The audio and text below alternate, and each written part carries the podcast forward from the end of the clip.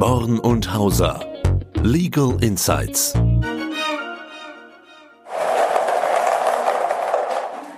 Oh, ich höre die Lottozahlen. Lieber Werner, herzlich willkommen zu unserem Podcast. Ich glaube, wir sollten gleich mal unsere Lottoscheine checken. Ja, grüß dich, Marc. Freue mich, dass wir wieder einen neuen Podcast heute haben. Begrüße auch heute unseren Gast, unsere Partnerin Corinna Stiel, Fachanwältin für Familienrecht und Erbrecht. Hallo, ihr beiden. Ich hatte einen Mandanten, den hatten wir auch, glaube ich, Marc zusammen und dann saß er dort und hat erzählt, ja, er hat bestimmtes Vermögen, unter anderem auch äh, einen, Fuhrpark mit mehreren Autos. Und dann habe ich gesagt, ah, Sie sind äh, Unternehmer. Dann sagt er, nein, nein, er hat im Lotto gewonnen. Und ich, oh, also war es ein sehr hoher Lottogewinn und äh, er hat dann berichtet, dass er auch ein leidenschaftlicher Basejumper ist. Er ist verheiratet, seine Mutter ist im Pflegeheim und sie versuchen auch Kinder zu bekommen. Und aufgrund dieses Base-Jumping-Themas äh, haben wir gesagt, na ja, das ist schon ein Sport, da kann mal auch was schiefgehen, also lassen wir sie mal Probe sterben. Und jetzt haben wir dich ja da, Corinna. Und was ist denn jetzt, wenn er Probe stirbt? Also wenn er jetzt direkt stirbt ohne Testament, ähm, dann würde ja die gesetzliche Erbfolge greifen. Und das bedeutet in dem Fall, dass es eine Schicksalsgemeinschaft zwischen der Mutter und der Ehefrau gibt. Also es gibt ja noch keine Kinder aktuell. Und gesetzliche Erben wären dann die Mutter im Pflegeheim und die Ehefrau. Ich habe immer gedacht, die äh, äh, Ehefrau ist Alleinerbin. Ja, das ist ein häufiges Missverständnis. Das ist ah. aber leider nicht so. Und es ist andersrum. Man könnte ja sagen, vielleicht kommen demnächst dann doch nochmal die gewünschten Kinder. Dann wäre es ähm, in dem Fall die Ehefrau mit den Kindern zusammen in der Erbengemeinschaft. Auch dann ist es nicht die Ehefrau, die Alleinerbin wird. Denken aber viele. Okay, spannend. Also er sagte uns dann auch, naja, die Frau oder wäre schon schwanger oder ist dabei, sie, sie versuchen gerade ein Kind zu bekommen. Er hat einen sehr extremen Lebensstil, macht wie gesagt Basejump, sagt er, also bislang ist relativ wenig passiert. Äh, die Frau lief immer kreidebleich an, allein wenn er davon erzählt hat. Was ändert sich denn dann, wenn die Kinder da sind? Ist es dann so, dass alle zu gleichen Teilen etwas bekommen? Also es hängt dann auch davon ab, ob er einen Ehevertrag gemacht hat. Jetzt nehmen wir mal an, er hat keinen. Ähm, er hat ja auch kein Testament. dann ähm, würde man davon ausgehen, dass die Ehefrau die Hälfte erbt und äh, je nachdem, wie viele Kinder vorhanden sind, die teilen sich dann die andere Hälfte auf. Es ist aber so, dass alle gemeinsam diesen Nachlass dann verwalten müssten, was natürlich ganz problematisch ist, wenn es minderjährige Kinder gibt.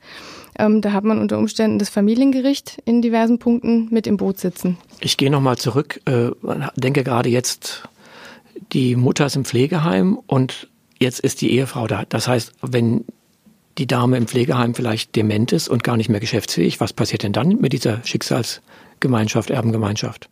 Dann hat die Ehefrau sich wahrscheinlich mit einem Betreuer für die Mutter auseinanderzusetzen. Also wenn die Mutter eine Betreuungsverfügung getroffen hat, wer das sein soll, das könnte unter Umständen der Sohn sein, aber der wäre dann ja nicht mehr da, ähm, dann ähm, wird ein fremder Berufsbetreuer bestellt und der nimmt die Vermögensinteressen für die Mutter wahr.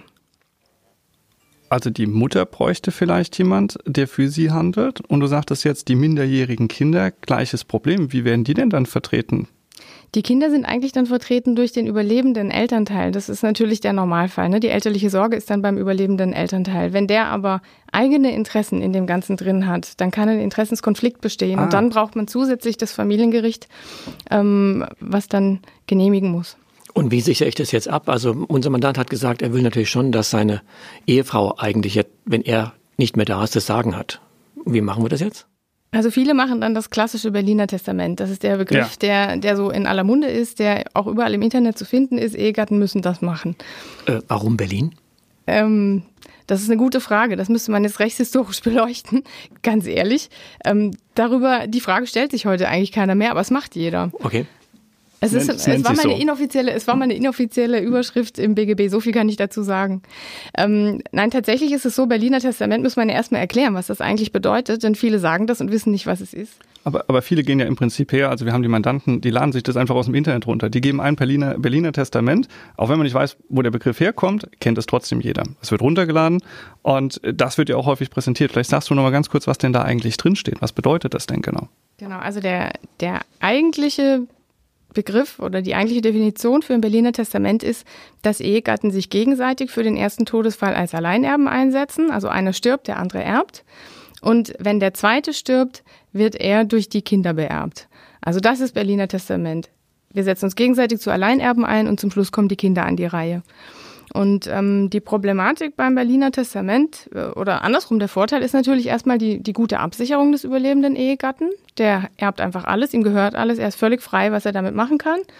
Und ähm, er kann Dinge verkaufen, er kann sie einfach verbrauchen.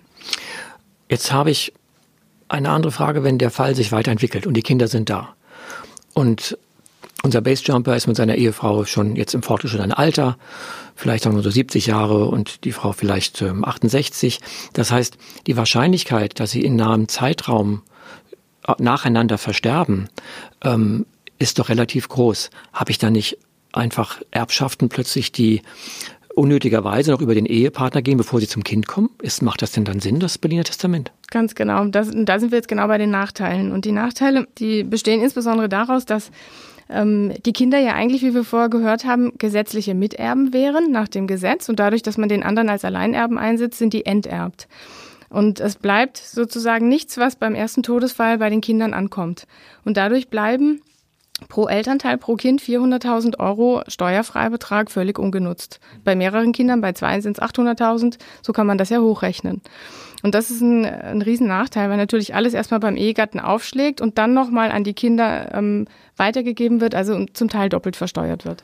Aber lass uns da doch nochmal ganz kurz zum Verständnis reingehen. Du sagst, ein Berliner Testament führt dazu, dass juristisch die Kinder erst einmal enterbt werden. Ganz genau, ja. Und das begründet dann den Pflichtteilsanspruch. Und diesen Pflichtteilsanspruch hätte dann wer zu erfüllen? Das ist der nächste Nachteil. Bei einer völligen Enterbung können die Kinder sagen, ähm, dass sie ihren Pflichtteil geltend machen möchten. Und derjenige, der es erfüllen muss, ist dann auch wiederum der überlebende Ehegatte. Insbesondere wenn man die Situation hat, ähm, dass das Vermögen gebunden ist und nicht in Liquidität auf dem Konto liegt, dann hat der überlebende Ehegatte natürlich das Problem, wie er das erfüllen kann. Jetzt habe ich noch einen Klingelton in meinem Kopf. Ähm, wir hatten ja schon mal einen Podcast, da haben wir über Eheverträge gesprochen und über diesen Zugewinnausgleich. Jetzt frage ich mich doch, jetzt bin ich Unternehmer und jetzt muss ich mein Testament ja machen und jetzt droht, weil ich vielleicht einem Abkömmling das Unternehmen geben möchte, dem anderen nicht, jetzt droht der Pflichtheitsanspruch. Woran berechnet die sich oder wie stellen wir den denn fest in der Höhe bezogen auf das Unternehmen? Kann ich da wieder sagen, vereinfachtes Ertragswertverfahren? Also gilt da der steuerliche Wert oder welcher Wert gilt denn da? Also im Rahmen der Pflichtheitsberechnung ist auch wiederum ähm, der wahre Wert relevant und diese Buchwertklauseln, die man ja kennt in Gesellschaftsverträgen, ähm, die sind oft nicht hilfreich. Die helfen Stelle. mir auch nicht. Okay, genau. und was mache ich jetzt? Also wenn ich ähm, Pflichtteile ausschließen möchte, dann kann man Pflichtteilsverzichte vereinbaren, aber das setzt natürlich voraus, dass die anderen mitmachen. Und ähm, das, was man andererseits, selbst wenn man keinen Pflichtteilsverzicht vereinbart hat, tun kann, ist, dass man das Testament so gestaltet, dass man nicht einfach nur eine Alleinerbeneinsetzung des Ehegatten vornimmt, sondern dass man schon im ersten Todesfall die Kinder bedenkt und ihnen zum Beispiel Vermögenswerte zukommen lässt. Also wenn es viele Immobilien gibt, kann man ja sagen, ich möchte nicht, dass der andere hinterher was verkaufen muss, um Liquidität zu schaffen, um Pflichtteil zu bedienen. Also gebe ich schon mal dem einen Kind eine Eigentumswohnung und dem anderen die andere Eigentumswohnung. Und, und das wäre dann keine Enterbung? Doch, das ist trotzdem eine Enterbung, weil der überlebende Ehegatte der Alleinerbe ist. Aber ich kann ein Vermächtnis auskehren. Das ist sozusagen. Vermächtnis. Genau, das bezieht sich dann auf einzelne Vermögenswerte und einzelne Gegenstände. Da hat man einen Anspruch gegen den Nachlass, aber man wird nicht Erbe.